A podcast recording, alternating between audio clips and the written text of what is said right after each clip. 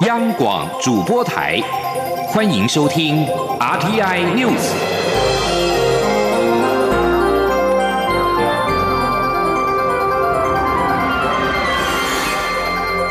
听众朋友您好，欢迎收听这节央广主播台提供给您的阿天 News，我是张顺祥。首先把新闻焦点关注到是 COVID-19 新增的国家，也就是印度洋的岛国马尔蒂夫，七号通报了两例二零一九冠状病毒疾病的病例，是该国首次发现武汉肺炎确诊病例。马尔蒂夫当局日前已经封闭了两座度假村。将实施进一步的检测，以试图遏制病毒的蔓延。另外，在南欧，马耳他七号出现了武汉肺炎的首例患者，是一名住在当地的十二岁意大利少女。她上个月底前往意大利的北部。而在巴拉圭，七号也出现了首例，一名从厄瓜多返国的三十二岁的巴拉圭人确诊。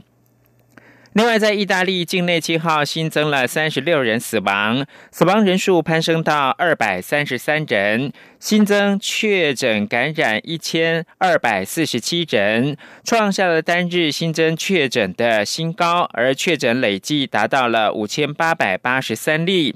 意大利已经成为中国以外感染武汉肺炎不治人数最多国家。而且确诊感染人数高居全球第三，仅次于中国跟韩国。而在意大利七号是封锁整个伦巴底大区跟其他区域的十一个省，没有经过核准不许进出。米兰跟威尔斯等威尼斯等大城都在封锁之列。不过几位疫区的行政首长都向政府喊话，希望能够给予缓冲的时间。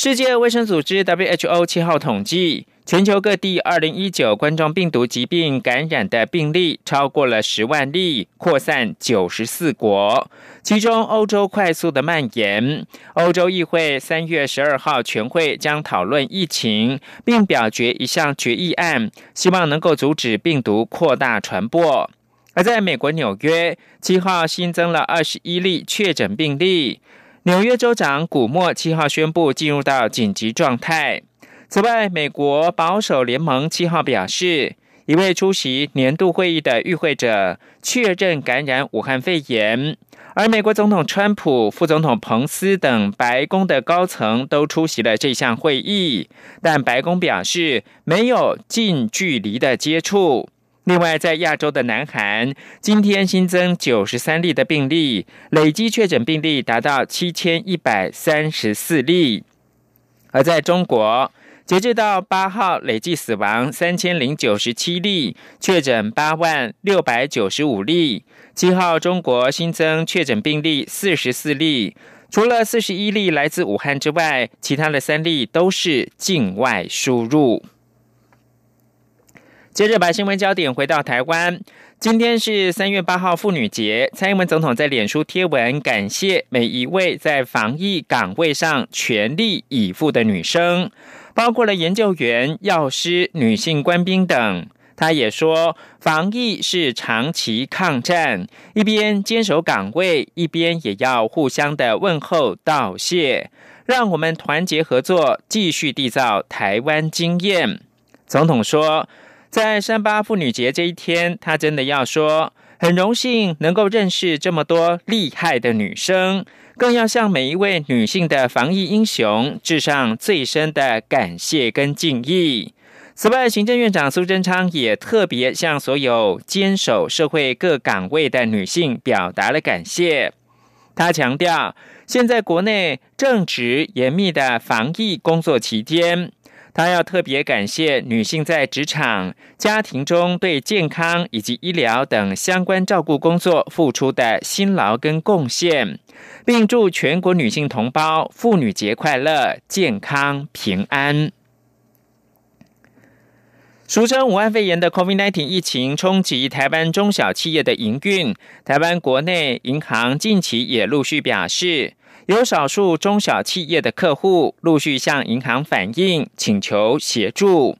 由于目前因应疫情而提出的纾困振兴特别预算仍在立法院财政委员会审查，经济部也预估，在立法院通过预算之后，最快三月底可以开放申请展贷跟利息的补贴。请听记者陈林信宏报道。根据二零一九年中小企业白皮书发布的资料显示，二零一八年台湾中小企业家数为一百四十六万多家，占全体企业高达百分之九十七点六四，较二零一七年增加近百分之二。中小企业的就业人数达八百九十六万五千人，占全国就业人数百分之七十八，两者都创下近年来最高纪录。中小企业是台湾的经济骨干，如今却受到武汉肺炎疫情冲击。根据中小企业总会近期调查，有近五成的中小企业预估今年上半年营收将衰退三到四成，也有一成多的企业预估恐大减五成以上，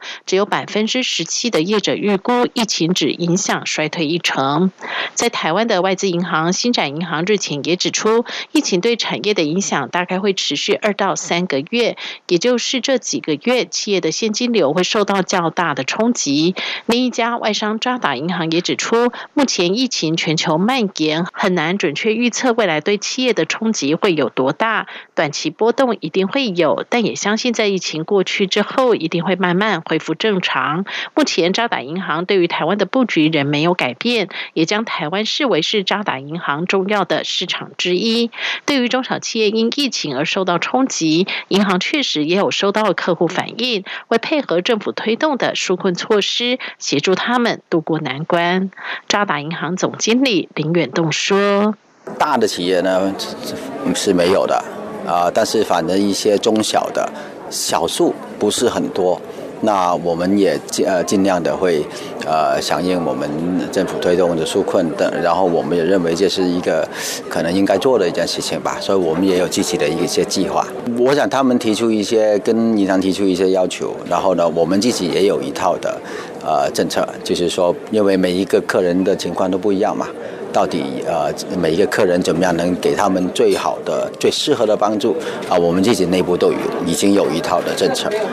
根据经济部中小企业处的规划，待立法院通过纾困预算后，就会协调银行展延企业还款时间，并降低展延期间衍生的利息补贴，以一年期的邮政储金利率为基准，最高补贴为百分之一点零六。如果没有受到太大影响的企业，但有新增贷款的需求，经济部也会提供八成的信用保证及两年的利息补贴，协助企业转型。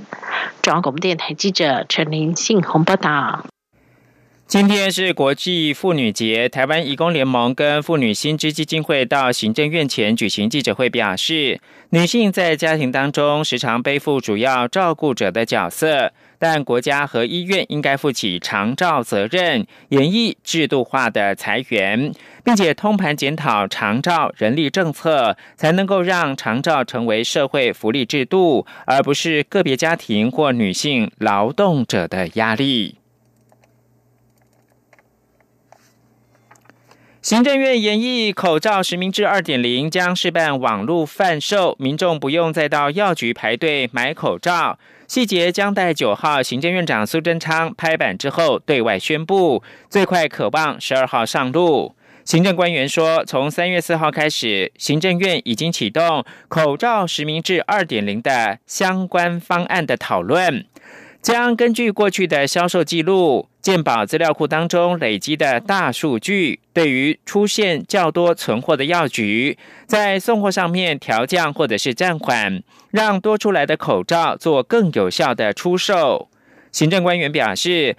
因此这些多出来的口罩将示办以网络贩售，让民众买口罩更便利。至于网络贩售的方式跟细节，将在九号苏贞昌拍板定案之后再对外宣布，最快十二号可以上路。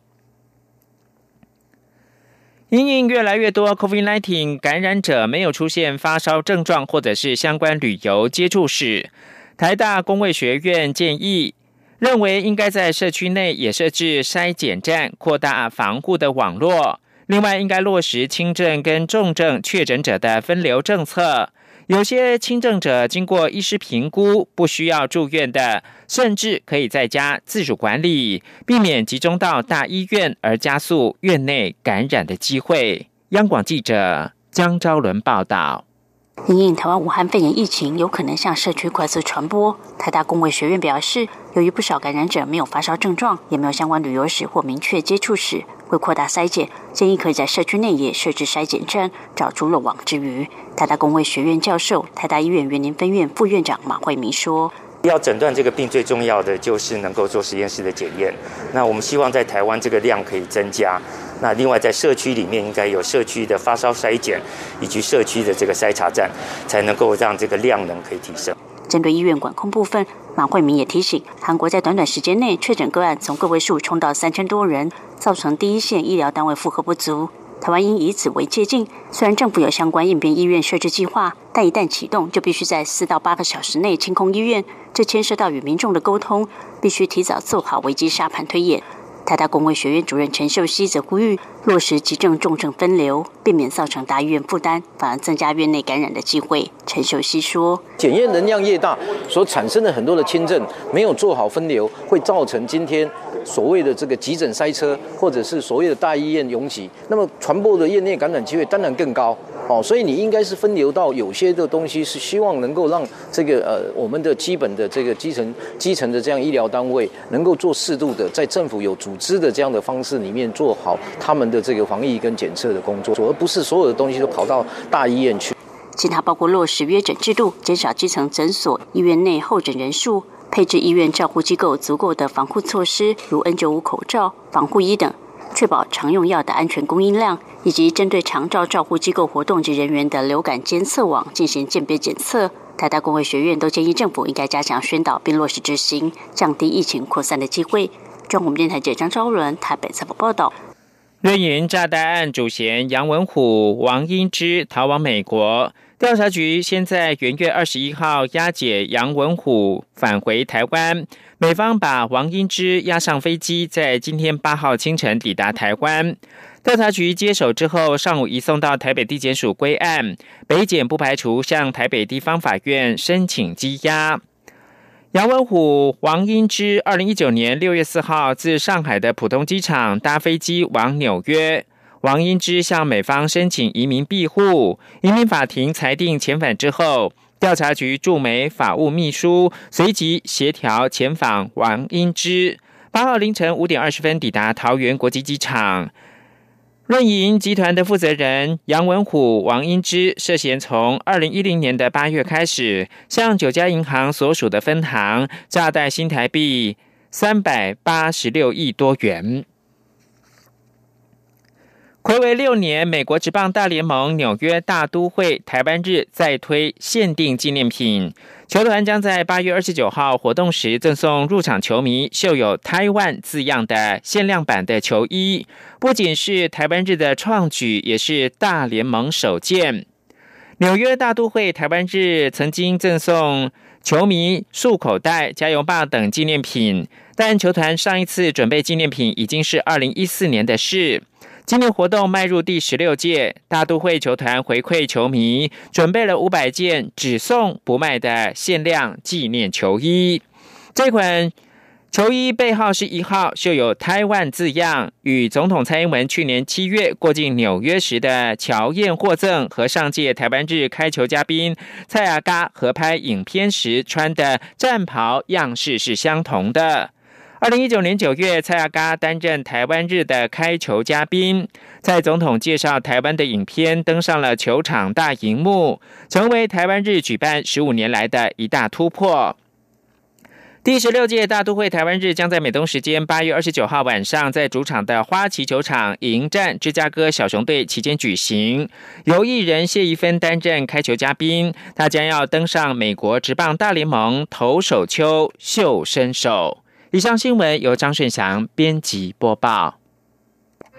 各位爸爸妈妈还有小朋友，大家好，我是小儿科陈慕容医师。防范武汉肺炎很重要的一件事就是勤洗手，因为生活环境中容易让手上沾到细菌病毒，如果再摸到眼鼻口，就有可能会被感染。所以正确洗手才可以有效预防疾病，请确实做到正确洗手五步骤：湿、搓、冲、捧、擦，养成正确洗手习惯，大家一起预防